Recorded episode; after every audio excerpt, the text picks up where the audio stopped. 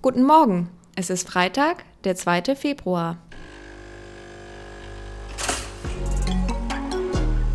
Herzlich willkommen beim Küchenkabinett, dem News-Podcast mit Rot-Grün-Schwäche aus Heidelberg.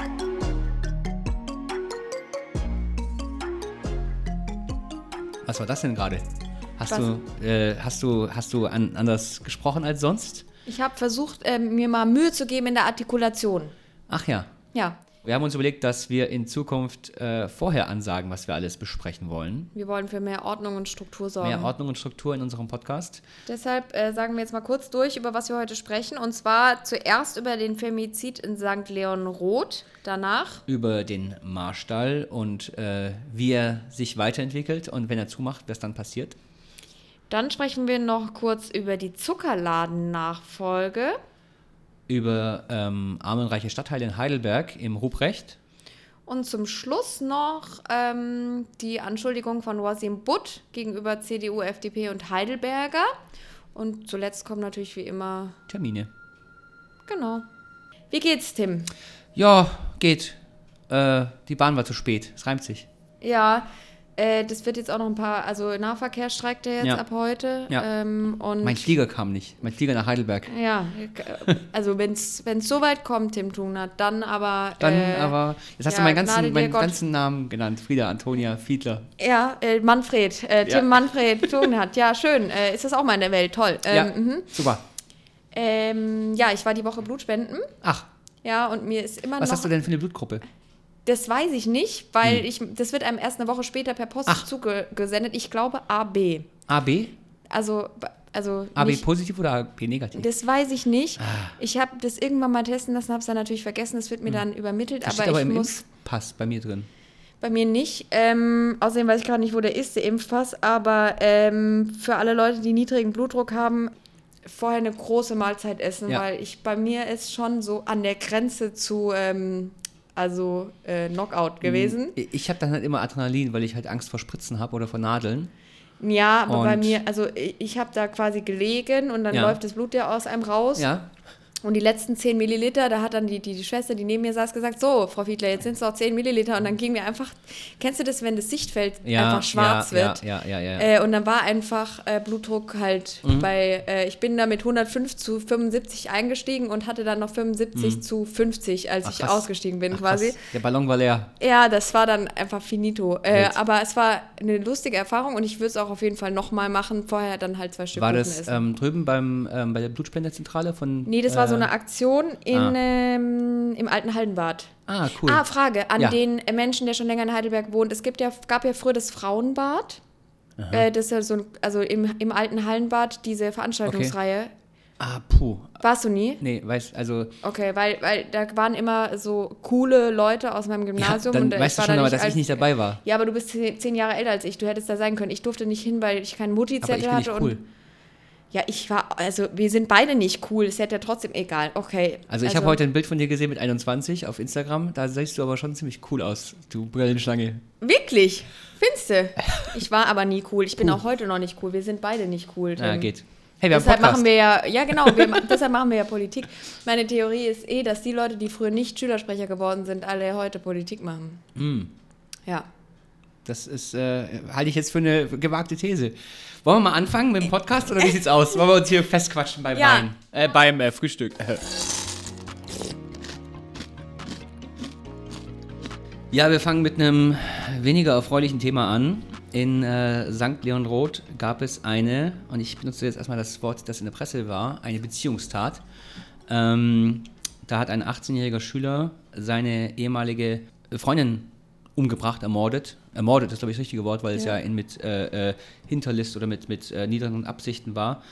Oder man, na, mutmaßlich, ist alles noch nicht, äh, ne, alles noch nicht durch die Gerichte durch, aber es ist, also, wenn man den Hintergrund so liest, ich ähm, habe hier einen SWR-Artikel, dann ist das schon echt eine ganz, ganz, ganz wilde Angelegenheit. Also, der hat seine Ex-Freundin ermordet In der Schule. in der Schule und er hat, ähm, also das war jetzt nicht, dass das aus dem Nichts kam, sondern das war tatsächlich, sich das angebahnt und die war schon bei der Polizei und hat ihn schon angezeigt und hat schon Bescheid gesagt, so hey, ich habe Angst vor diesem Typen.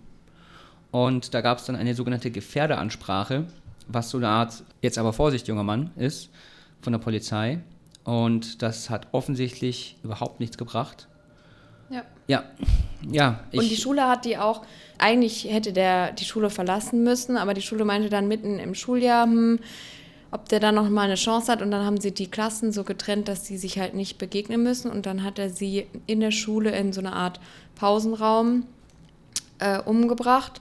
Und, Ermordet. Ja, genau. Ähm, und wir haben ja, wir nehmen ja immer donnerstags auf und ich habe letzte Woche dieses Thema eigentlich schon mitgebracht und Mhm. habe das so hingeschrieben mit Mord in St. Leon Roth, Femizid, Fragezeichen. Und da meintest du so, wir haben, also zu Recht, wir haben da jetzt noch nicht genug Informationen, das ist jetzt ein bisschen Ja. schwierig, da so drüber zu sprechen. Ja, das war letzte Woche. Und man ist dann auch. das war sehr frisch noch. Ja, und das, man muss dazu auch sagen, ich finde das immer ganz schwierig. Ähm, also man muss es natürlich thematisieren und man muss, das ist ein ganz schlimmes Thema.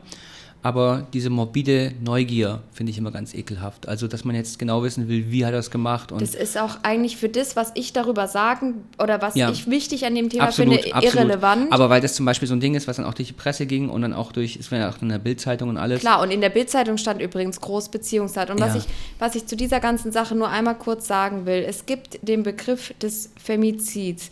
Ähm, auf der Website vom Bundesverband der Frauenberatungsstellen und Frauennotrufe, ähm, BFF, wir können es mal verlinken, steht, was ist ein Femizid? Und ähm, da steht dann als Erklärung, die Tötung von Frauen wegen ihres Geschlechts oder wegen bestimmter Vorstellungen von Weiblichkeit wird als Femizid bezeichnet. Der, Fem äh, der Begriff Femizid wurde von Diana E.H. Russell, einer feministischen Aktivistin und Soziologin, entwickelt. Sie definiert Femizide wie folgt: die Tötung einer oder mehrerer Frauen durch einen oder mehrere Männer, weil sie Frauen sind. Und ähm, das Wichtige dabei ist, dass es eben ein strukturelles Problem Ja. gibt, dass viele Frauen von ihren Ex-Partnern oder Partnern getötet werden und andersrum ist das eben nicht der Fall. Und deshalb rechtfertigt es, diesen Begriff hier zu verwenden, damit man diese strukturelle Problematik offenlegt. Weil für Frauen sind Beziehungstrennungen gefährlich. gefährlich. Das ist ein Ja. Risiko für Leib und Leben. Und ich kenne viele Freundinnen, die mir davon berichtet haben. Es geht da nicht immer direkt um Mord, aber einfach Angst, geschlagen zu werden. Mhm. Irgendwo, äh, zum Beispiel, wenn man sich im Auto trennt, einfach irgendwo abgesetzt zu werden. Ja. Man hat dann Angst und ich kann das verstehen. Und deshalb fand ich das auch so wichtig, dass auch gleich der Frauennotruf in Heidelberg dazu was gepostet hat und dann auch eine Veranstaltung. Also Es gab auch eine Demo, Ja. ähm, eine Kundgebung. Ähm, Ja, und es ist wichtig, darauf aufmerksam zu machen. Und zum Beispiel schreibt, also es gab dann ein Interview in der RNZ, das fand ich auch sehr gut, mit äh, Professorin Christina Felicitas Wolf, die forscht zu Morden an Frauen. Und dann fragt die RNZ, warum sprechen einige Medien oder Polizei in solchen Fällen von Beziehungstaten? Und dann sagt sie, 2019 hat die Deutsche Presseagentur bekannt gegeben, dass sie künftig nicht mehr Begriffe wie Familientragödie oder Beziehungsdrama verwendet. Die Begründung lautet, Drama und Tragödie rücken Mord und Totschlag Ja. in die Nähe eines schicksalshaften Geschehens, in dem Opfer und Täterrolle zu verschwimmen scheinen. Ist der Täter nicht auch irgendwie Opfer und hat das Opfer daher nicht auch Anteil an der Tat? Ähm, und es ist wirklich so eine Tragödie bei Emilia Galotti oder so, da sind alle da äh, verwickelt Ja. äh, und das ist irgendwie Schicksal und es ist vorher schon besiegelt. Also der Witz einer Tragödie ist immer, dass wenn du in das Drama einsteigst, dass du schon weißt, dass alle am Ende sterben. So. Und bei einem Femizid ist es nicht so. Das ist keine Tragödie. Du kannst es verhindern, wenn du die richtigen politischen, sicherheitsmäßigen Maßnahmen ergreifst. Und ich glaube, das ist total wichtig, das dann so als solches zu benennen. also es ist, natürlich ist es tragisch, aber es ist keine, ähm, es ist nicht ein, ein, ein Umstand, der immer eintreten muss. Und ja, da ist eigentlich auch alles gesagt. Also es, äh, da kann man halt nicht mehr viel zu sagen. Es ist scheiße. Du kannst nicht, ähm, äh, sowas kann man verhindern und es, und das wird halt immer so dargestellt, als wie du sagst, ja, als wäre es halt irgendwas, was halt einfach Von vornherein besiegelt Genau, ist. was man eben nicht ähm, steuern kann, das ist dann halt so, alles klar. Zum Beispiel bei so Familientragödien, wie es immer heißt, ne, wo dann halt ein, ein Vater oder was halt die ganze Familie umbringt und so und dann sich selber. Und das ist dann auch immer als Fa- äh, Familiendrama und so ähm, betitelt. Und das ist halt einfach nicht ähm, der Fall. Und ja, das ist, und, äh, aber man muss politische Wege gehen, um quasi schon äh, Jungs und junge Männer äh, darauf vorzubereiten, dass wenn sich die Freundin von ihnen trennen will, dass sie dann nicht mit Gewalt antworten. Und hört, fängt ja schon, also es gibt da ja politische äh, Kampagnen dazu gegen Gewalt an Frauen. Andere Länder sind ein bisschen stärker äh, als Deutschland äh, vertreten, aber ich meine auch die Bundesregierung geht, nimmt es, glaube ich, in Angriff. Und es geht letztlich, ist es einfach das Patriarchat, was damit also zu tun hat. kommt ja von einer gewissen, von einem gewissen Rollenverständnis. Und es kommt halt daher, dass ähm, nicht nur, also nicht unbedingt, weil unsere Eltern so sind oder so oder uns so erzogen haben, weil sie das so wollten, sondern weil das einfach in der Gesellschaft mitschwingt. Ähm, das ist eben dieses Patriarchat. So. Und ähm, da kannst du halt nicht, ähm, da kannst du nur bewusst, bewusst gegen arbeiten. Du kannst da nicht irgendwie sagen, okay, das ist jetzt abgeschafft, weil wir haben es irgendwo hier aufgeschrieben, dass es jetzt Nee, ab das ist. ist eine Erziehungsaufgabe von Generationen. Ja, und von der ganzen Gesellschaft, weil das halt, du kannst halt auch deine, dein, deine Kinder noch so super progressiv und sonst wie erziehen. Ähm, die Gesellschaft ist, wie die Gesellschaft ist. Und deswegen ist es was, was nicht von heute auf morgen sich ändert. Und ich glaube auch nicht, dass wir ähm, da irgendwie in der Nähe von einer Lösung sind. Das ist Nee. halt was, was irgendwann, also was sich hoffentlich irgendwann von selber löst, aber halt, also beziehungsweise nicht von selber löst, sondern halt von der Gesellschaft äh, irgendwie äh, so getragen wird, dass es dann irgendwann kein Problem mehr ist. Aber das äh, wird nicht morgen der Fall sein, es wird auch nicht in den nächsten zehn Jahren der Fall sein. Ja, aber äh, also wir sind ja jetzt nicht irgendwelche Leute, sondern wir werben ja darum, dass man uns auch Man wählt in ein benennen. Ja, ja, politisches. Amt Man- ja. und äh, man muss äh, diese Sachen angehen und es auch finanziell unterstützen, solche Bildungsprogramme. Und da sagt auch diese äh, Frau Wolf da im Interview, dass es äh, Strategien gibt zur Bekämpfung von Gewalt gegen Frauen und dass man auch in der Kommune sich dafür einsetzen kann, zum Beispiel indem man den Frauennotruf und Wir, so haben, weiter wir haben unterstützt. da Institutionen auf jeden Voll. Fall. Und zum Beispiel, was ihr tun könnt, ist am 14. Februar, das ist der, also Valentinstag und das ist aber auch der V-Day.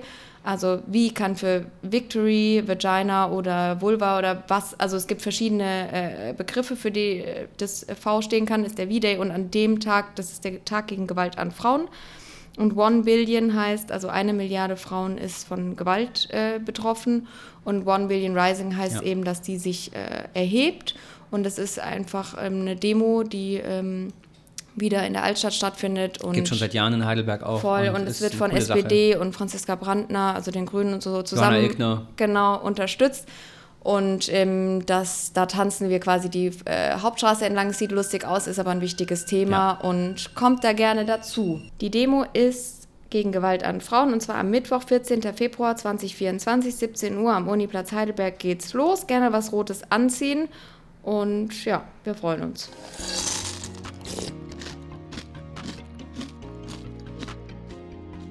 Jetzt haben wir mit dem richtigen Stimmungsmacher auf, angefangen. Ja. Wir machen mal weiter. Erstmal was Frohes mit dem Zuckerladen. Ja, der Zuckerladen. Der Zuckerladen. Also das ist so, wir haben ja darüber gesprochen, der Zuckerladen in der Ingrimstraße, nee, in der Blöck ist der noch, in der Blöck, Ja. ähm, soll ja zumachen, der macht auch Am quasi Samstag. zu. Am Samstag ist der letzte Termin. Also der Zuckerladen macht am Samstag zu. Genau, und das ist eben der letzte Tag, wo noch die BetreiberInnen da im Laden sind. Und die machen auch auf jeden Fall am Samstag Schluss, weil die gesagt haben, sie hören auch aus Altersgründen und so Ja. weiter auf.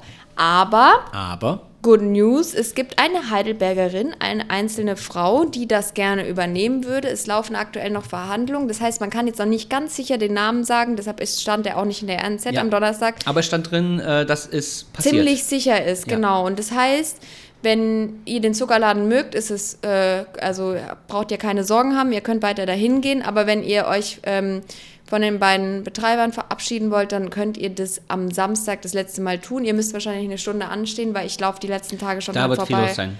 Äh, das ist viel los, aber Ja. ich finde das super, weil das ist wirklich eine Heidelberger Institution. Ich freue mich bei sowas total, dass es, ähm, dass da, also erstmal freue ich mich total, dass es eine Nachfolge gibt, weil ähm, ich immer ein Fan bin von solchen Institutionen. Also so- wenn es so eine stadtweit bekannte Geschichte Ja. ist oder auch überregional bekannt. ist auch bei TripAdvisor einfach unter Ähm, ja. Top 10. Das ist super geil und das, äh, und das ist natürlich super schön. Ähm, und natürlich ist es auch mit immer einem weinenden Auge, wenn dann jemand aufhört und so, aber es ist natürlich auch wundersch- wunderschön, dass Ja, es und Marion und. Jürgen wünscht man natürlich auch, dass sie dann jetzt auch mal zur Ja. Ruhe kommen, weil das ist schon auch stressig, glaube ich, so ähm, für die gewesen die letzten Jahre. ja, 86 gegründet. Ähm, bist du eigentlich jemand, der da mal hingeht ab und an? Nee. Ja, ich auch nicht, weil ich Ähm. bin irgendwie äh, nicht so die Absolut Süßigkeiten-Person. nicht, Und Sieht man mir ich nicht hab, an, aber ich bin ich nicht. Äh, ich bin mehr so für herzhaft. Aber äh, ich habe auch ein bisschen Angst immer gehabt davor. Ja, das ist, also gerade wenn man, also wenn ich. Wie also so mit 20 ist Geisterbahnen. So, äh, aber es ist auch, also ähm, es, ist, es ist halt so ein Ding, mit Touris geht man natürlich dahin. Genau, das habe ich auch immer gemacht, aber da genau. war immer jemand dabei. Genau, allein würde ich da nicht, um, gar- Ich traue mich Ja, da nicht irgendwie. ist, äh, das, der stellt einem immer so Fragen, die so direkt in die Seele gehen. Der fragt einen dann beim Würfeln immer so Sachen, die mich immer ins Schwitzen bringen. Und Ja. das ist so ein bisschen unangenehmes Zum Beispiel, was ist Gefühl. deine Blutgruppe zum Beispiel? Ja, zum Beispiel sowas oder so, äh, ich weiß nicht, immer so unangenehme Fragen, ich kann es gar nicht sagen, das sind keine intimen Fragen, sondern so, der, der, der fragt dann immer so, der Jürgen würfelt ja immer so mit einem, das ist kein, also ich finde den Laden toll, ich bin nur nicht der Typ, der so mit denen so krass bondet, ich bin auch jemand, ich. ich bin auch jemand, der ähm, lieber, wenn er irgendwo einkaufen geht, allein gelassen wird. Ähm, ja. Ja, also auf jeden Fall geht Aber bis Samstag noch hin, Marion und Jürgen, wir sind große Fans, wir sind nur selber jetzt nicht so, also, Wir sind nicht so die Extrovertierten, Ja, sagten sie in genau. ihrem Podcast. ja, genau, so sieht's aus. Also, ich muss ja jetzt mal kurz Ja. angeben, ja? Die grüne Jugend. Oh, oh, oh. Ähm, wo, geht die das, wo ist, geht dieses Thema hin? Ähm, hat äh, auf ein wichtiges Thema aufmerksam gemacht, es in dem wir auch genau äh, schon letzte Woche drüber gesprochen haben. Und das Lustige ist, der Ruprecht hat darüber schon vor Monaten Ja. geschrieben und wir haben es ignoriert. Also es hat So irgendwie keiner wahrgenommen und in der RNZ war das Ja. so News für die Heidelberger Öffentlichkeit. Und irgendwie ehrlich gesagt habe ich auch nicht gecheckt, äh, wie dringlich dieses Die Marstallproblem ist. Die machen ich ja habe es aber im Podcast drei, gesagt, dass es halt. zwischen drei und fünf Jahren zu, ja. Ja, ich habe im Podcast gesagt, das ist so, wo, wo sollen die ganzen Leute hin? Ne? Ja, genau. Und Ähm, ähm, jetzt haben wir, also, also was ich kurz angeben will, ist, Ja. dass die Grüne Jugend quasi einen Ideenwettbewerb gestartet hat. Also nochmal kurz, Also, äh, nochmal- nochmal kurz ja. rational. Also der macht der Marstall, die wichtigste Unimensa in Heidelberg, macht zwischen drei und fünf Jahren zu. Die Grüne Jugend hat mit der Grünen Hochschulgruppe eine Pressemitteilung rausgegeben. On the bottom line steht da drin, das darf nicht sein. Wir brauchen Ersatzmöglichkeiten. Der Marstall kann nicht einfach Ja. zumachen ohne eine richtige Ersatzlösung, weil es ist ein konsumfreier Raum in der Altstadt, auch für die BewohnerInnen und es ist der wichtigste Ort der Studierenden in der Altstadt. Und es darf nicht sein, nicht Ja. nur wegen des günstigen Essens, sondern auch als Treffpunkt. So, da, da sind wir jetzt, ich glaube, äh, mit Ja. großen Teilen d'accord.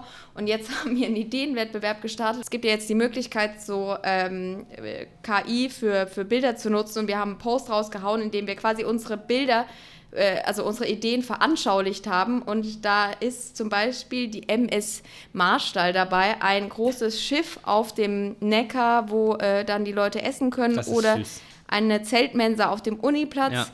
Ähm, Lunch im Lesesaal, wo man Bibliotheksräume dann nutzt oder einfach eine Tiefgarage umfunktioniert. Also ich finde, das ist natürlich ein bisschen zugespitzt jetzt, aber man soll einfach mal seine Fantasie bemühen. Also was ist denn los, Leute? Also denkt mal konkret, also es ist, ich, ich kann mich politisch nicht damit abfinden, dass irgendjemand sagt, es geht Es nicht. ist halt, ich bin auch kein Fan, deswegen bin ich damals in die SPD eingetreten von diesem, es ist alternativlos. Ja, genau. Wahnsinn. Quatsch. Ja. Nichts ist alternativlos. Natürlich kannst du ein Restaurantschiff bereitstellen. Die Frage ist, ob du es bezahlen willst, ob dir die Studierenden das wert sind. Natürlich kannst du das Tiefenmagazin Ja, ja. einfach ausräumen und sagen, statt der Bücher sind jetzt hier mal fünf Jahre die Studis zum Essen. Ja. Das ist alles eine Frage der Das Prioritäten. Tiefenmagazin. Ja, das ist ein Bunker unter dem, äh, unterm Hortus Conclusius, der der Innenhof vom, von der neuen Uni. Kannst du ausräumen. Dann ist halt die Bibliotheca Palatina mal, was weiß ich, in Bergheim oder so. Dann, dann weißt du, einfach mal kreativ nachdenken. Ich, ich finde mich damit nicht ab. Björn Leutzinger natürlich, Zeppelin Mensa überm Schloss. So. Ich wollte es gerade sagen, also ich wollte genau dasselbe gerade sagen, so MS Heidelberg oder MS Marstall, dann denke ich sofort an einen Zeppelin. Ja, genau. Ja, wenn der in die Luft fliegt, ist halt schlecht, aber ähm, ja. Gut, was, was hältst du davon? Du bist auch dafür, ne? Äh, für einen Zeppelin ja. Ja. Ich bin für, oder eine Seilbahnmensa. Ja. Gibt es auch? Ja, innerhalb quasi, man fährt einfach ins PHG und isst dabei. Genau, Ja. so eine Art äh, Erlebnis, äh, Speisewagen. Gastronomie, ja, genau. Ja. Oder die Tunnel vom Würzner, die ersten fünf Jahre halt einfach nur Restaurant. Ja, so ein, äh, so, ein, so ein dunkles, wo man dann quasi nicht Ja. weiß, was man vorgesetzt kriegt. Ja, super. Super.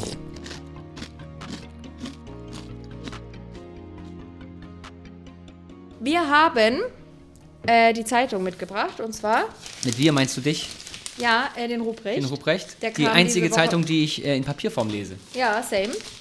Weil das ist auch Print Only oder Print First. Ähm, die kam, äh, also das ist Januar-Ausgabe, ganz frisch diese Woche raus. Und da gibt es einen ganz netten Artikel, der heißt Stadt des Geldes, Untertitel, wo sich Reiche und Arme in Heidelberg die Straßen teilen. Und da geht es darum, wie Geld auf Stadtteile verteilt ist. Also wo die Ja. Armen und wo die Reichen wohnen. Und das Interessante, also das ist eine Studie... Ähm, vom Wissenschaftszentrum in Berlin für Sozialforschung, WZB, von Dezember 23. Und Heidelberg ist auf Platz 2 der AkademikerInnenstädte. Tübingen ist Platz 1. Aber ehrlich gesagt, An Tübingen was, ist ein an, was, an was gemessen? äh, die, die Menschen, die nicht mehr studieren und ähm, einen Universitätsabschluss haben. Heidelberg hat äh, 46,2 Prozent der EinwohnerInnen und Okay, bei. Tübingen ist es noch mehr, aber Tübingen ist einfach noch kleiner. Ja. Ähm, genau, deshalb würde ich da jetzt sagen, ähm, wir können mit Platz 2 leben. Eigentlich Platz 1. Ja, eigentlich gefühlt im Herzen Platz 1. Und ähm, ich zitiere mal ganz kurz. Im Groben ist festzuhalten, wer nah am Neckar wohnt, ist mit höherer Wahrscheinlichkeit gut verdienend. AkademikerInnen oder sogar beides. Stadtteile wie Boxberg, Emmertsgrund oder auch Kirchheim gehören zu den Vierteln mit einer ärmeren Bevölkerung. Allgemein ist die Korrelation zwischen AkademikerInnen und Gutverdienenden hoch. Aber wo leben denn nun die meisten Reichen? Und jetzt sag mal du, wo, wo leben die meisten Reichen? Ah, schwierig. Wahrscheinlich Weststadt. Du hast noch eine zweite Möglichkeit. Jetzt denk mal kurz nach. Ja, eigentlich müsste ich, also Neuenheim ist als erstes, Ja, ich klar. denke. Neun- es aber, ist Neuenheim. Okay, okay. weil Es ich habe aber gedacht, weil, so, weil du hast mich so gefragt, als wenn es nicht die Neuenheim ist. Nee, deswegen habe ich gedacht, es ist Neuenheim. Okay, Also es ja, ist gut. das Wohnviertel zwischen Berliner Straße und Hanschesheimer Ja. Straße. Also das ist quasi der alte Kern quasi am Neckar, dieses kleine Dreieck da. Ähm, übertroffen wird dies nur von Haushalten in Schlossnähe. Und das verstehe ich aber nicht so ganz, weil Schlossnähe sind ja halt Burschis Nee, äh, nee, und nee, Büros. Ähm, es gibt ja auf der anderen Seite noch Schloss Wolfsbrunnenweg, ne? Schlierbach. ah ja, okay. Und ähm, Da wohnen halt sehr wenige Leute, aber dafür sehr reiche. Ja. Ja, ja okay. Weil ich finde ja, also wenn ich mir eine Wohnung raussuchen dürfte in Heidelberg, dann würde ich da ja nicht hinziehen. ich ne? würde ja am Bismarckplatz wohnen wollen. Ah ja. Äh, also nee, ich würde dann auf die andere Neckarseite nach Neuenheim Echt? äh, ziehen, weil Schloss, hast Der du da mal Blick auf- geguckt, ja. äh, da, da ist keine richtige Sonne so. Ach so, ja. da ist auch. Mhm. immer feucht. Wenn du, ich gehe da manchmal laufen, also den Schloss Wolfsbrunnenweg lang, es ist nett, aber das ist die ganzen Sandsteinwände, da sind alle bemoost und es ist feucht Ja. und modrig. Ja, ja ähm, das ist der Moder von 200 Jahren. Tausend äh, Burschis. Jahren, genau. Ähm, aber es ist, ja, du hast recht. Und natürlich hast du, hast du in Neuenheim natürlich den Blick auf Schloss. So, ne? ja, und du bist Und schneller in der Stadt. ähm, ich, hatte mal äh, eine Freundin, die hat gewohnt direkt an der alten Brücke mit so einem Balkon in Richtung Schloss. Relativ günstig auch, richtig nice. Und da kann man auch ganz War die Millionärin? nee, die war äh, Doktorandin in Physik. Und ähm, Grüße an Thales. So hieß die wirklich, Grüße. Thales. Ähm, Toll. Und äh, die hat, äh, da konnte man auch sehr gut die Schlossbeleuchtung sehen, so direkt von da. Das war echt ganz, ganz Wie nice. oft ist sie im Jahr, Tim? Hä? Was? Wie oft? Dreimal.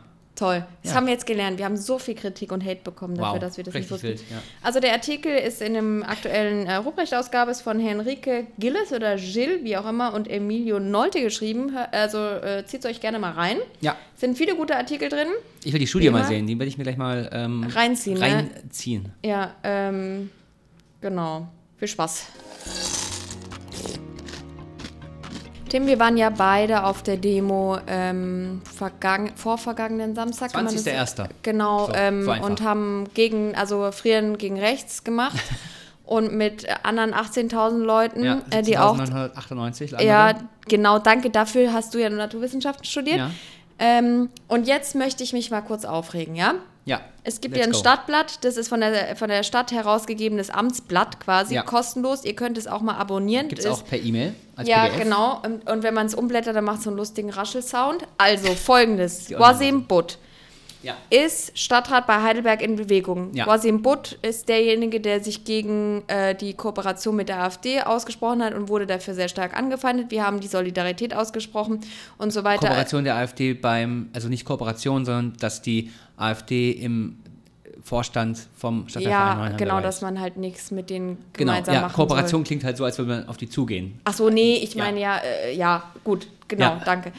Jedenfalls hat er, hat er jeder Fraktion die Möglichkeit, im Stadtblatt immer was zu schreiben jede Woche. Und Ja. da hat er geschrieben, Achtung, ist nicht so lang, 18.000 HeidelbergerInnen schaffen, wozu die politischen Parteien bisher nicht in der Lage waren, klare Kante gegen Rechtes zeigen. Danke an Miriam und Bonjat und andere. Es ist befremdlich, dass CDU, FDP und die Heidelberger vor Ort keine Stimme gezeigt haben. Es reicht nicht als Stadt die Charta der Vielfalt zu unterzeichnen. Um den Kampf zu gewinnen, müssen alle demokratischen Parteien an einem Strang ziehen und die BürgerInnen mitnehmen.